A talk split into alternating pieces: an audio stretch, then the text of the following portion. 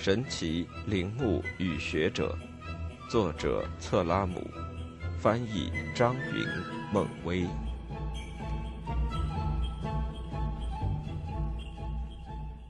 第二天，劈刀尖锐而短促的砍伐声射了这片热带雨林。只见印第安人先把树干砍出一圈深深的刀痕，一砍就是十二棵树。随后，他们砍倒一棵。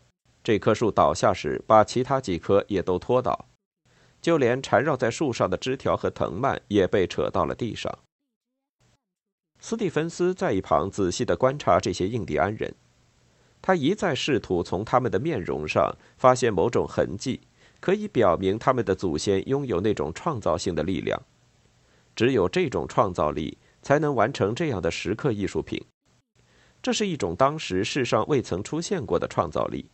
它呈现出残暴且怪诞的特征，不过表现形式却又卓而不凡，好像并非一夜之功，而是在广阔的土壤上慢慢孕育发展起来的。但是在这些愚昧的印第安人脸上，他看到的只有麻木不仁。卡瑟伍德支起画架，以便尽快充分利用这好不容易才获得的光线。斯蒂芬斯却又钻进了热带雨林。他又在河边见到了石墙，第一眼看上去，这座墙并不高，到了近前方知比目测高度高得多。最主要的是，它的占地面积要比估计的大很多。石墙顶部长满了金豆树植物，看上去就像有人在墙冠上扣了一顶巨大的绿色草帽。当斯蒂芬斯跟随行的那个混血儿迈入荆棘丛，向石墙靠近时，引起了猴子的惊声尖叫。我们是第一次在这儿见到类人猿，周围都是些不可思议的古迹，他们就像是这个早已消失的民族仍未逝去的魂灵，在这里四处游荡，保护着昔日家园的废墟。接着，斯蒂芬斯发现有一座建筑呈金字塔形，他奋力爬上一级级宽阔的石阶。石阶间的结合处早已因为年复一年的幼芽萌起，心经抽枝，被顶出了空隙。石阶从浓密的刺灌丛深处拔地而起，高达枝叶疏散的灌丛时，方迎来第一缕阳光。继而越过木棉树的顶梢，最终延伸至一处平台，此处距离地面的高度不少于三十米。站在上面，斯蒂芬斯不由感到阵阵眩晕。曾经在这儿劳作的是一个什么样的民族？这个民族是什么时候灭亡的？他们是在几千年以前建的这座金字塔。那些不计其数的雕像又是在哪个时代，用哪些工具，奉谁的命令，为了纪念谁而创造出来的？但是有一点是确定无疑的：某个城市仅靠一己之力是无法创造出这样的艺术品和建筑物的。他的背后必定有一个强大的民族在全力支持。当斯蒂芬斯想到还有多少这样不为人知的城市仍隐藏在洪都拉斯、危地马拉和尤卡坦广阔的热带丛林中时，便不由自主地为他这项伟大的任务感到激动与不安。一时间，成千上万的疑问涌上心头，他却一个都无法解答。他向树梢上方纵目望去，看到那些灰白的谷物泛着依稀微光。废墟城市横亘在我们面前，犹如一艘在汪洋大海中被波涛击碎的三桅船，桅杆不见了，船名消失了，船员葬身海底，没人能说出他从哪里来，船主是谁，已经漂泊了多久，为什么遭难。消失的船员是谁，也只能依稀根据与此船相似船只的建构来推测，或许永远无法准确的认定。斯蒂芬斯想要参观一下他的朋友卡瑟伍德的劳动成果，却看到了罕见的一幕。这位画家站在他们最早发现的那个石碑前，地上洒满了一张张的画纸，他的双脚都浸在烂泥里，从头到脚溅满泥点。不仅戴着手套，还用布蒙着脸，只露出两只眼睛，因为总有蚊子成群结队向他飞扑而来。他神情严肃，工作的专心致志，表现出不惜一切代价克服困难的坚决气魄。因为事实早已表明，卡瑟伍德感觉到他的绘画方法似乎难以形神兼备地描绘出这些古迹。作为艺术家，他熟谙的是传统画法，他堪称这类技法最后的杰出代表。但是至19世纪20世纪之交时，仅有某些英国的铜版画还沿用这种创作方式，随后便彻底绝迹于形式主义的艺术实验中了。因为这里展现给他的是一个完全陌生的造型世界，完全超出了欧洲人的图像思维，以至于他手中的画笔彻底失灵。他无法弄清雕像各部分的比例关系，画着画着就会出现视角偏差。不管是使用还是不使用冥香，当时辅助绘画装置，最后画出来的图样始终达不到他的要求。这个形状究竟是装饰花纹还是人的四肢？这个图形到底是眼睛还是太阳，亦或是某种象征性的符号？还有这儿是某种动物的头吗？如果是，哪里会有这样的动物呢？这么狰狞恐怖的兽，难道是异想天开出来的？这些石头早已变成了精美绝伦的艺术品，世界上任何地方都未曾有过这类独特的造型。斯蒂芬斯回忆当时的情景时，不无戏谑地写道：“那神像似乎瞧不上他的绘画技巧，就连树上的两只猴子也像是在取笑他。”卡瑟伍德却从早到晚画个不停，终于有一天，他画成了一幅自己满意的作品。据说后来正是这幅画引起了轰动。接下来的事情就有些稀奇了。斯蒂芬斯需要依靠村民的帮助，于是跟他们的关系也密切起来。最初的交往非常友好，因为斯蒂芬斯会送给他们一些药品，这也是考古学家为博取当地人好感惯用的方法。此外，还能帮他们出很多好主意。可是不久，麻烦就来了。那个唐和塞玛利亚三番两次跑来，赶都赶不走。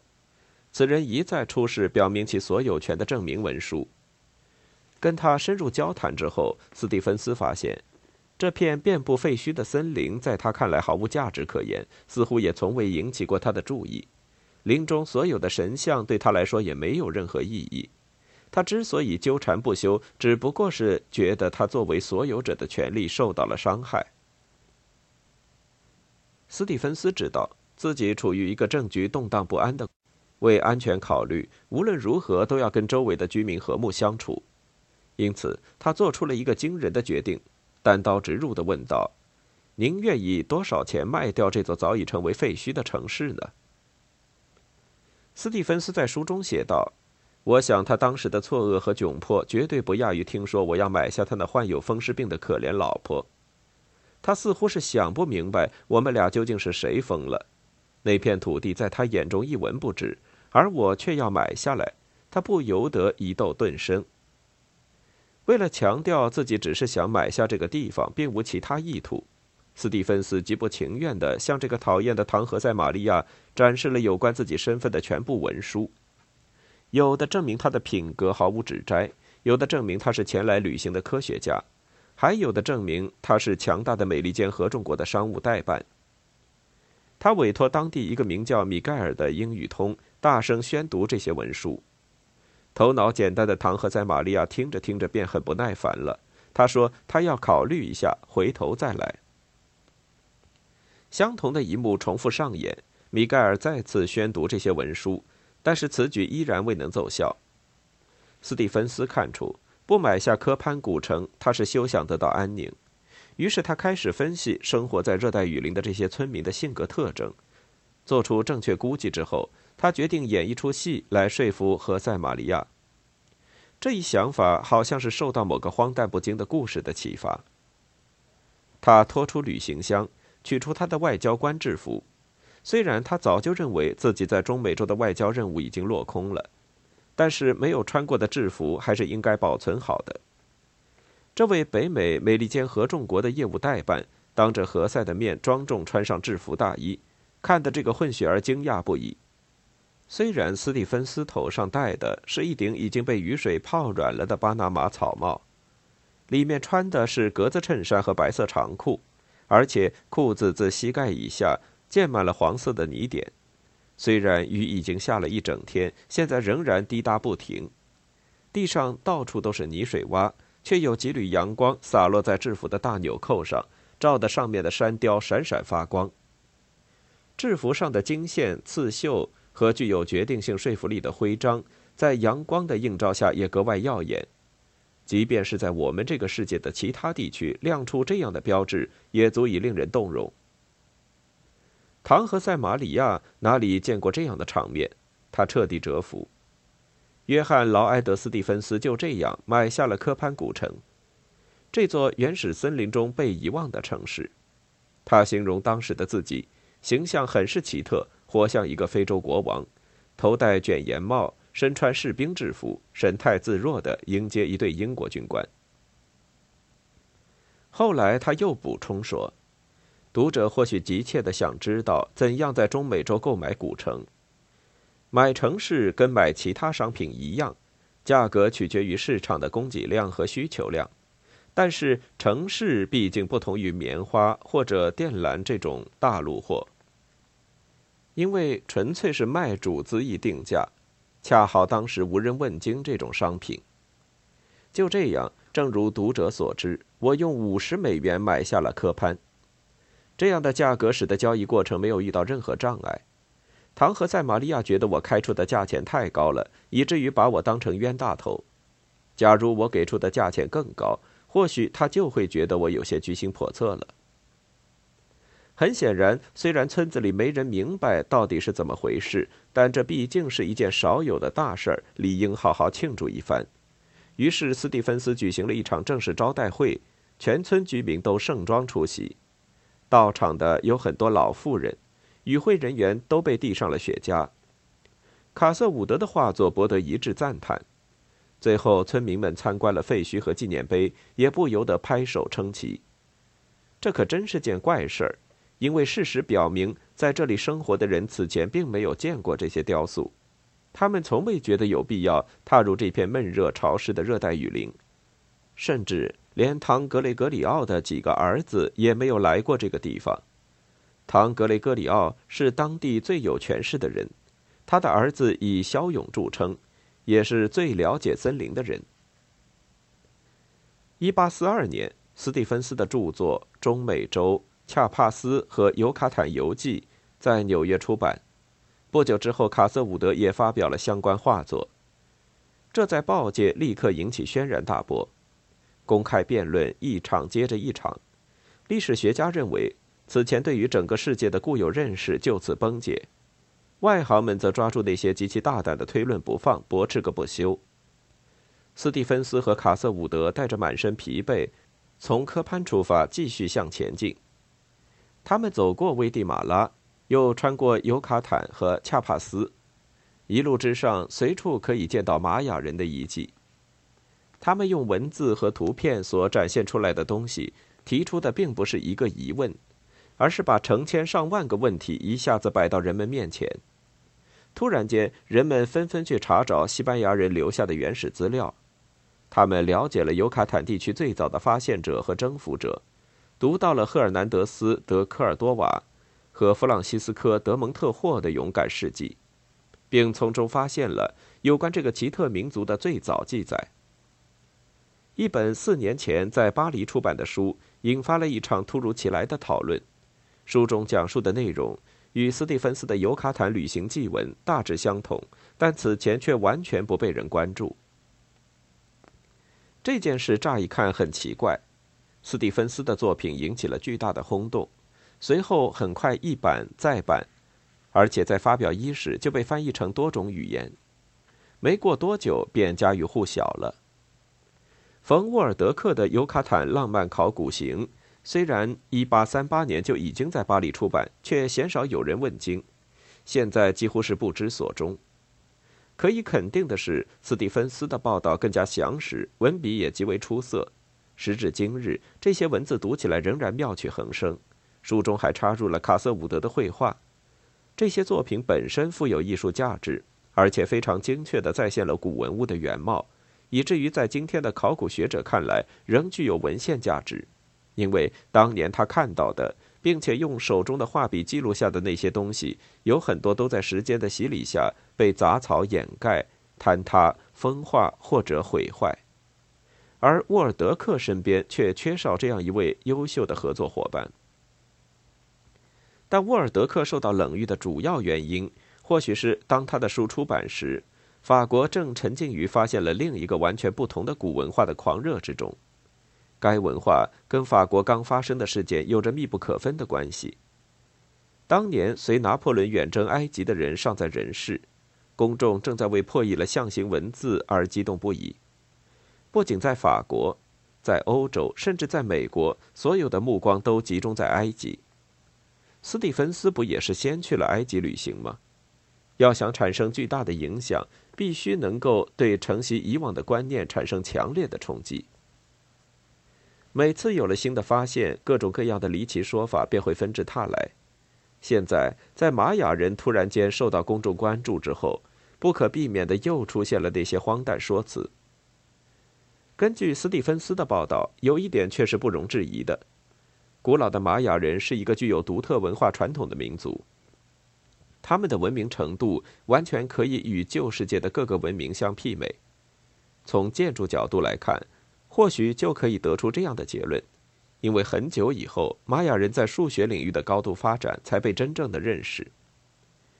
人们关注的焦点主要集中在以下问题上：这个民族是从哪儿来的？玛雅人领地的北部和南部也有很多印第安民族，他们一直过着游牧生活。玛雅人跟他们是不是一脉相承的印第安氏族？如果是，为什么恰恰是玛雅人具有高度的文明？它的驱动力是什么呢？在这片美洲大陆上，跟旧世界伟大的古代文明完全隔绝，有可能产生一种完全属于自己独特的文明吗？有人特别就这个问题初步给出了大胆解释，他们认为独自创造出一种文明当然是完全不可能的。毫无疑问，在远古时代，一定有人从古代的东方世界移居至此。迁移的路线呢？有人说是通过位于大陆最北端，现在有可能存在于红基层中的路桥来到这里的。也有人认为。让居住在赤道附近的人穿越极圈，这种观点是混淆视听。他们坚持在玛雅人身上看到了传说中的亚特兰蒂斯岛的幸存者的影子。这些解释都无法自圆其说，于是不乏又有人异想天开的断定玛雅人是以色列人中的一支。全世界都能够看到卡瑟伍德的画作，其中的一些雕像难道不是跟印度神像有着惊人的相似之处吗？另一些人承认的确如此，但同时指出那些金字塔也带有明显的埃及特征。现在又有一些研究人员表示，西班牙人的文献中已经明确提到，玛雅人的神话带有某些鲜明的基督教特征。除发现了十字架这种具有象征意义的标志之外，种种迹象表明，玛雅人也有关于大洪水的传说。甚至连他们信奉的神灵库库尔坎似乎也是弥赛亚的化身。以上这一切都表明玛雅文化跟东方圣地巴勒斯坦有关。正当这些讨论进行的如火如荼之时，有个人出了一本书，他是一名书斋学者，而不是像斯蒂芬斯那样足迹遍布四方。他埋头于书房之中，只是依靠敏锐的头脑去探索热带雨林中的奥秘。研究成果完全不亚于斯蒂芬斯用大砍刀开辟出来的道路。此时他的双目已几近失明。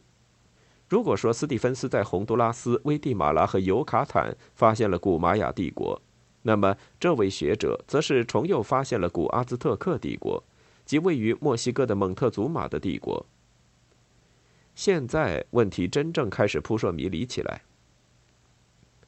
威廉·希克林·普雷斯科特。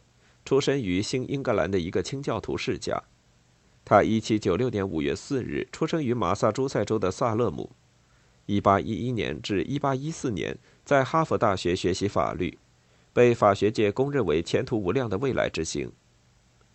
但是毕业后没过几年，他写字时面前就不得不放上一个特殊的写字框，这就是所谓的盲人写字框。发明者是一个名叫威治伍德的人。这种写字框就像小孩学写字时用的石板，只是用绷在框架两端的铜线代替了石板上所画的横线。因为用手肯定摸得到这些凸起的铜线，所以闭着眼睛都可以在这样的板上写字。此外，还要先将一张复写纸放在铜线下面，然后使用刻写笔写字，这样复写纸上就会印出清晰的压痕，从而避免了用羽毛笔写字容易阴纸的现象。这就是说，即使是盲人也能够写字。威廉·希克林·普雷斯科特接近于失明。1813年，他在大学读书时，因一次事故不幸失去了左眼。孜孜不倦的学习令他右眼的视力也急剧下降，以至于他花了两年的时间遍访欧洲的眼科医生，都未能挽回丝毫视力。他的法学研究之路就此突然终结。于是，普雷斯科特强迫自己去研究历史。他表现出来的那种自律是旁人难以想象的。他使用盲人写字框完成了著作《墨西哥征服史》。将科尔特斯征服墨西哥的过程描述的惊心动魄、扣人心弦，但是这本书的内容远不止于此。为了勾勒出阿兹特克帝国被西班牙人征服前后的全貌，他凭借着超乎常人的勤奋，查阅了跟征服者同一时代的人留下的所有资料，就连极其冷僻的史证也是他的参考对象。这本书出版于1843年，这也就意味着。除了不久前才发明，现在突然间又冒出一个跟他几乎同样神秘的阿兹特克文明。在这儿提到普雷斯科特的书是要证明什么呢？显而易见，阿兹特克人和玛雅人之间存在着某种无法忽视的联系。例如说，他们的宗教体现出很明显的一致性，他们的房屋、神庙和宫殿似乎是在同一理念的指导下建造的。但是二者在语言方面是一种什么样的关系呢？这两个民族又是存在于什么时间的呢？稍加对比便可看出，阿兹特克人跟玛雅人说的语言属于不同语系。阿兹特克文明显然是在最辉煌的时期被科尔特斯无情斩首，而此时玛雅人文化及政治的黄金时代早已过去了几百年。当西班牙人抵达玛雅帝国的海岸时，这个民族明显已是日薄西山了。如果不是普雷斯科特在书中做出了一些评注，使得中美洲文明因此又笼罩上许多新的谜团，那么用玛雅人是以色列人在史前美洲的后裔这一假说，就足以令那些矛盾迎刃而解了。例如，他在讲述科尔特斯率领败军从墨西哥城逃离的那个惊心动魄的忧伤之夜时，突然间转移了笔锋。中断叙述的地方正是西班牙人逃亡的途中，那是一片遍布废墟的荒野。当时的西班牙人正在受到追击，自然无暇注意这些废墟，但普雷斯科特却要停下来好好的研究一番。在那片土地耸立着特奥蒂瓦坎金字塔，其中以太阳金字塔和月亮金字塔最为出众。这些建筑物如此宏伟。足以跟古埃及法老的陵墓相媲美。太阳金字塔高六十多米，底边长度超过两百米，塔顶是一座太阳神庙。这座雄伟的太阳神庙遗址距离墨西哥城徒步差不多只要一天的时间，也就是说，它所处的位置正是阿兹特克帝国的中心。但是这一地理位置并未影响到普雷斯科特的判断，他根据印第安人的传统。断定这些金字塔并非阿兹特克人所建。很久以前，当阿兹特克人作为征服者入侵这个国家时，他们就已经荒废了。他还据此声称，在阿兹特克以及玛雅人之前，中美洲和墨西哥一定还存在着第三个文化高度发达的民族，这是一个完全不同的民族，它的历史要更加古老。他在书中写道。这些雄伟的建筑带我们走入了远古时代，建造他们的先人早已长眠于地下，尸骸亦已化为灰烬。今日的旅人走过这片灰飞烟灭的土地，怎能不百感交集？但是那些建造者是谁呢？是神秘的奥尔梅克人吗？奥尔梅克人的历史跟古老的泰坦族一样，早已遗失在一个又一个传说的迷雾之中。或者像人们通常认定的那样，是热爱和平、勤劳敬业的托尔特克人。但是我们能够了解到的有关他们的一切，也都是源于捕风捉影的传说。修建这些金字塔的民族下属的各个部落，会演变成什么样子呢？难道他们一直生活在那片土地上，被后来的野蛮的阿兹特克人同化，或者他们继续向南迁徙？为文明扩张找到了一片更广阔的天地。中美洲及尤卡坦的偏远地区发现的建筑遗迹展现出了比较高的技术水平，这会不会就是这种文明扩张的结果呢？现在类似这样的猜想铺天盖地而来。为简便起见，我们只引用普雷斯科特的话。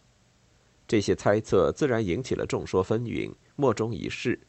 尽管普雷斯科特已经令很多淹没于过去的历史重见天日，但是他认为这一切是一个谜，时间为他蒙上了一层无法穿透的面纱。